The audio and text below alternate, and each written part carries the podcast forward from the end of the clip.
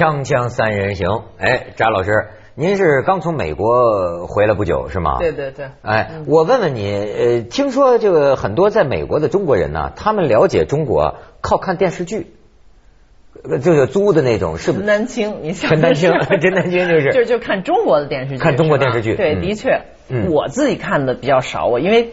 电视剧总的来说就看的少，但是我比较爱看的电视呢是那个脱口秀，美国的脱口秀。啊但是的确有一很多在中国呃在在美国住的华人，比如说他又不是在那儿呃时间很久，他嗯可能看美国的这个电视呢还是有有点障碍吧，他就租到家里来。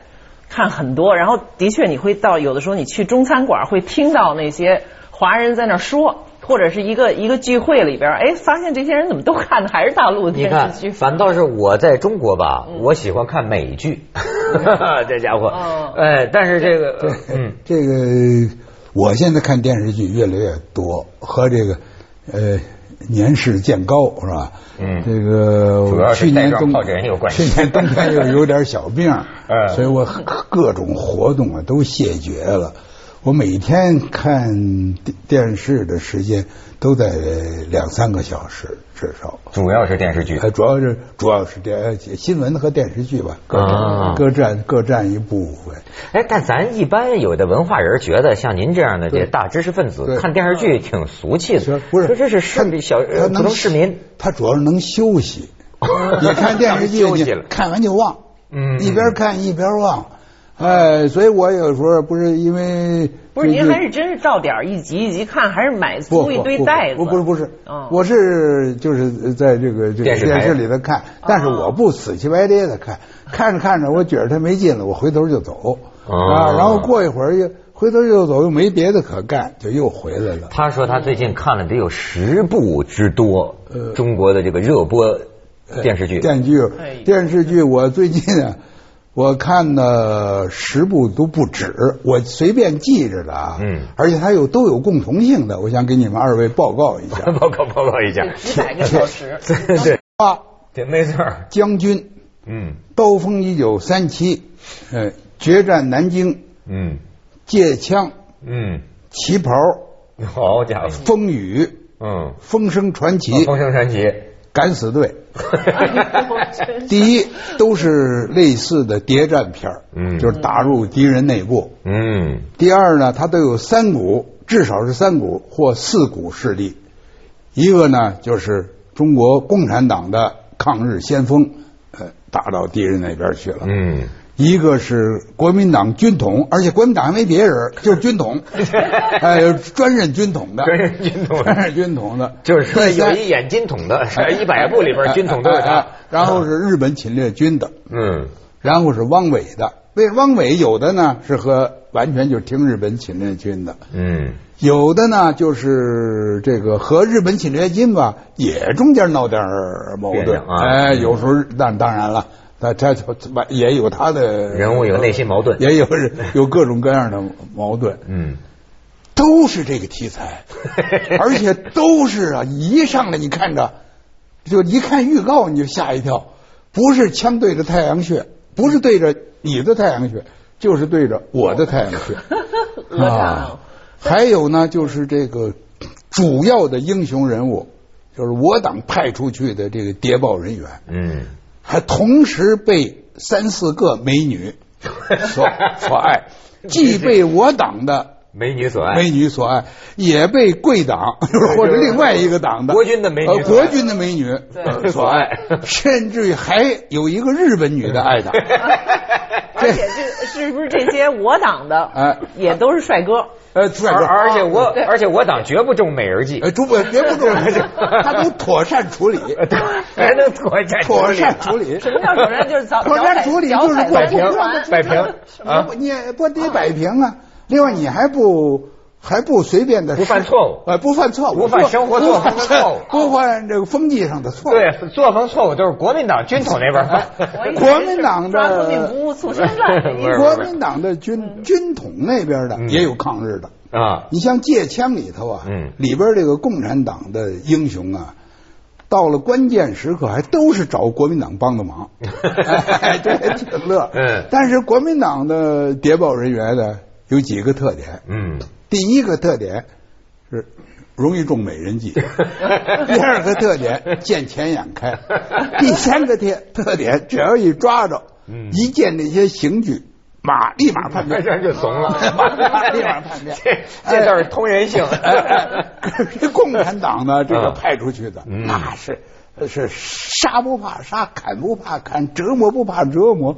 哎呀，美人不怕美人美人也不美人，美美人给你一脚踢开，是不是？这真，可这个本来啊，我看他后后来我还爱看这个了。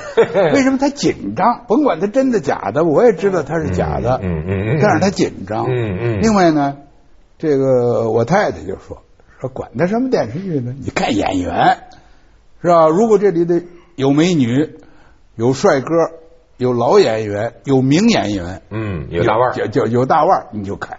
啊。哎，但是我们特别怕一个，我不知道你有人，包括美国电影，我特别怕小孩进去掺和。这怎么怎么意思啊？不是，这俩人正搞着对象吧？这小孩帮着他们促成，或者帮着他们给他们拉开。美国好多电影也有这种小孩。对对对啊对对，就这俩人正在就这层窗户纸，一般是由这小孩儿对了或者由他捅破，对了或者在关键时刻这，小孩掺和，我就老觉得最好是儿童不宜最好。所以哦我听出来啊嗯，这就是一个套活啊，一套这是一套活了成他把。很多元素不同。你知道他说这事儿啊，最近正是呃聊热聊这个呢，说这个广电总局那儿透出风来了，比如说四大名著呃暂时喊停，不要再翻拍。你知道啊，像这个事儿啊，很多网友还赞成。就是你知道吗？就有时候就觉得怎么咱一弄什么都是不是一个呀就，是一堆嗯，就是一堆。而且就像你说的，其实我慢慢听明白了，就是啊，就是说呀、吸引观众啊，这是一种、招儿但是呢，你比如说啊，呃，其实我觉得他是他他他实质上就是什么呢？凶杀暴力，嗯加阴谋。跟风，我觉得真的是挺中国特色的。翻拍倒不是翻拍，比如说我在在在美国看过很多这种名著翻拍的，比如说我很早，我记得差不多有二十年前，嗯那时候我还在美国刚上学的时候，就看到过，比如穿西装的莎士比亚剧。你想，他就挪到现代了嘛，然后那台词也都变得更就是现代人能听懂了。然后这个比如说有些像什么啊、罗密欧与朱丽叶，他也拍成有的拍成电影了，有床戏什么，这也是毁誉参半吧。他嗯出来的时候都会有一些观众挑刺，觉得不好；有一些就觉得哦，这个吸引年轻人呢。所以我觉得像您说的这个我跟你讲思倒是，，我跟你讲，你说现在出现的，咱讲讲就就说这个一呃新的时尚是什么？叫穿越剧，你听过吗啊？啊穿越就玩这个什么叫穿越？古今穿越。其实当年有个电影叫《古今大战秦俑情》，对什么张艺谋跟巩俐弄的那个，就是从那个地方，但是发展到了一个极端，就慌着，就是你要说呃有理性的人呢，也会说说这个荒诞不堪。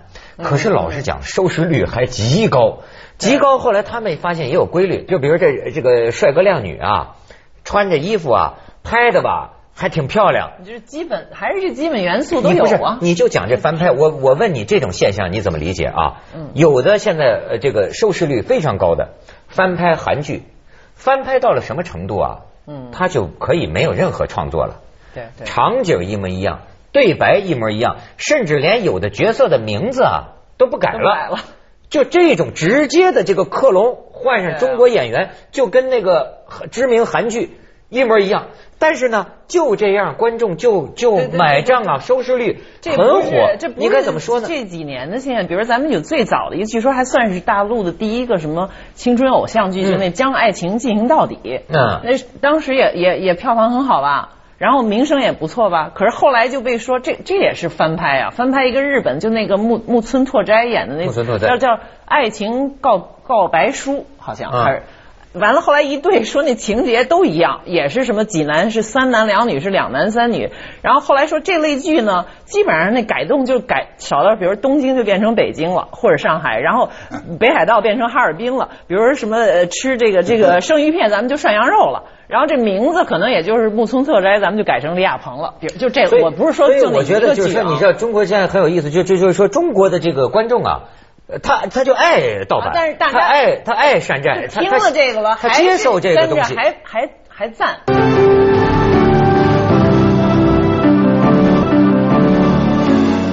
这个电视剧呀嗯。整个说起来它倾向于通俗哎。大众而且你得耗时间。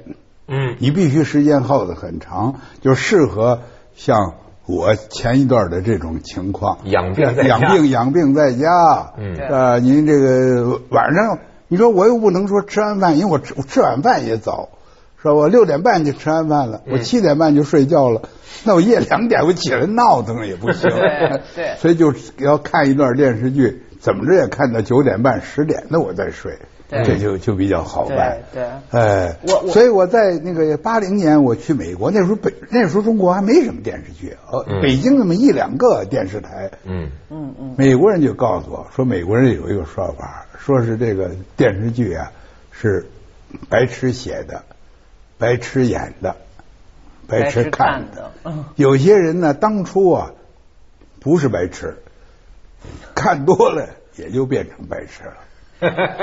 我呢，现在我就体会到这个了。为什么我说我？你说我看我确实就是为了休息。嗯嗯另外呢，我也很尊重这些演员的劳动。嗯另外导演呐、包括什么布景啊，你比如那旗袍，那旗袍那那那个跟日本怎么斗啊？我没有兴趣。嗯，他那穿穿那旗袍，那个演员呢，他条儿又好，叫罗海琼。呵，哎呀哎呀，王老，我得给你介绍介绍。你这样，哇，您什么时候请到这个，请请到你这三人行来，把张老师换掉把把张老师换掉。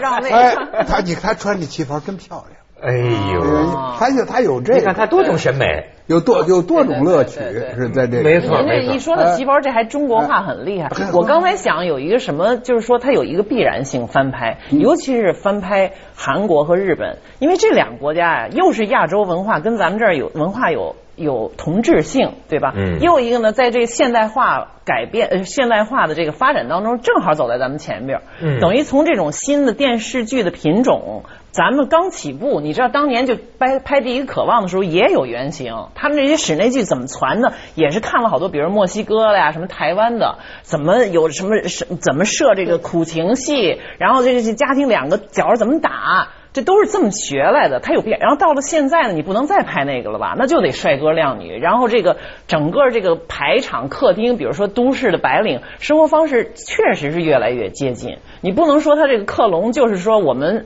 完全就没招儿，确实生活方式越来越接近了。你要到自己完全再独创出来，我看这个时间还真的是有点儿。而且我就觉得吧，这个人的这个心理啊，有一种捏脚现象，就是就是这这怎么叫心灵捏脚呢？你比方举个例子啊，呃，现在有一个这个这个这个歌手叫李健啊，他的这个歌啊，我就老放在车里听，听了好多遍。他的这个歌呢，你可以叫做就是一种美丽的哀愁。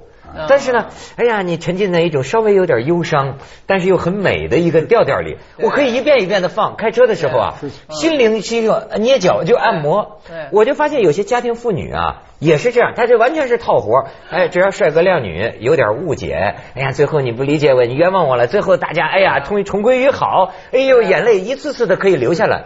对他来讲，确实不不就是不管你不管他怎么俗，哎他实际上他是符合多数人的那个那个价值取向的。哎哎，比如说韩剧里头吧，他还是提倡就是对长上要要尊重另外对对爱情吧要忠贞。嗯。你不要老老弄个什么第三者、第四者、小三儿小四的，你别你别弄那个，你玩那个没玩不出什么好结果来。哎。这个还是符合大多数人的家庭伦理价剧值价值。这个一般排在黄金档，它的确针对的是这种主流观众，而且以中。老年观众为主，我觉得，嗯你看那是青年的那个是他在那个时候他不在电视机前边，比如说他在网吧呢，或者他在外头，他那但是呢，那就是说这种这个心灵捏脚现象啊，我就是说呃，必须也有一点呢，成年人可以可能没有问题，但就像王老师刚才说的，就这个发傻的这种现象啊，呃，就是这是国际科学界研究证实的，比如说孩子。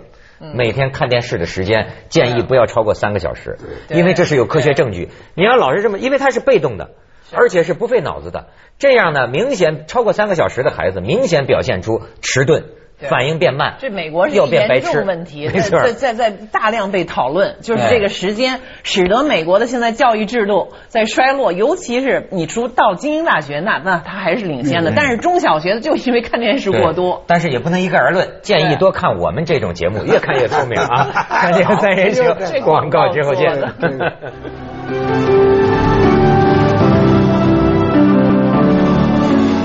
另外，我觉着王老师还有一点啊，这个这个还挺重要，就说这些这个一大堆的这种这种这个凶杀暴力，实际上是抗战啊的剧当中啊，它都有个日本因素，哎。对了，是吗？对。那那抗日的时间，那可不是这这个呀，对象就是我我呀稍微觉得啊，咱们嗯，因为你对这个你也不应该啊太认真，嗯。因为你要是说真是根据这个了解，比如说呃中日关系史，那您就上当了，是不是？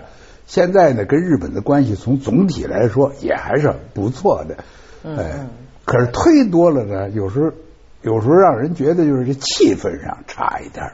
因为他一打开咱们这电电视剧啊，不是这枪是吧，就是上刑。是吧？要不就是拿烙铁了，往往身上烙。您这东西看多了，我老觉得对，对这个儿童儿儿童不宜您刚才说那，我只看过那个《风声》那电影这看完了真是做噩梦，哎就各种刑具，对了然后就是考验你的，真是考验你的神经。您说他这个，比如说啊，比如说好比说二十个，好比省级卫视，嗯。每天晚上大家相似的时间都在说，对。小日本，小日本，小日本，这个会也会形成一个总体的，他这我呀完全理解嗯，他这描写的是抗日战争期间，对。描写这个中国的这个被侵略的这一方对老百姓啊，对这个侵略的强盗们的这种仇仇恨恨，嗯。对。仇恨呢，但是呢，就是在就是忒集中了啊，我又觉得小日本呢不是不是一个最最理想的说法，你宁可说日本强盗，都不要说小日本。为什么呢？为什么呢？因为小日本什么意思呢？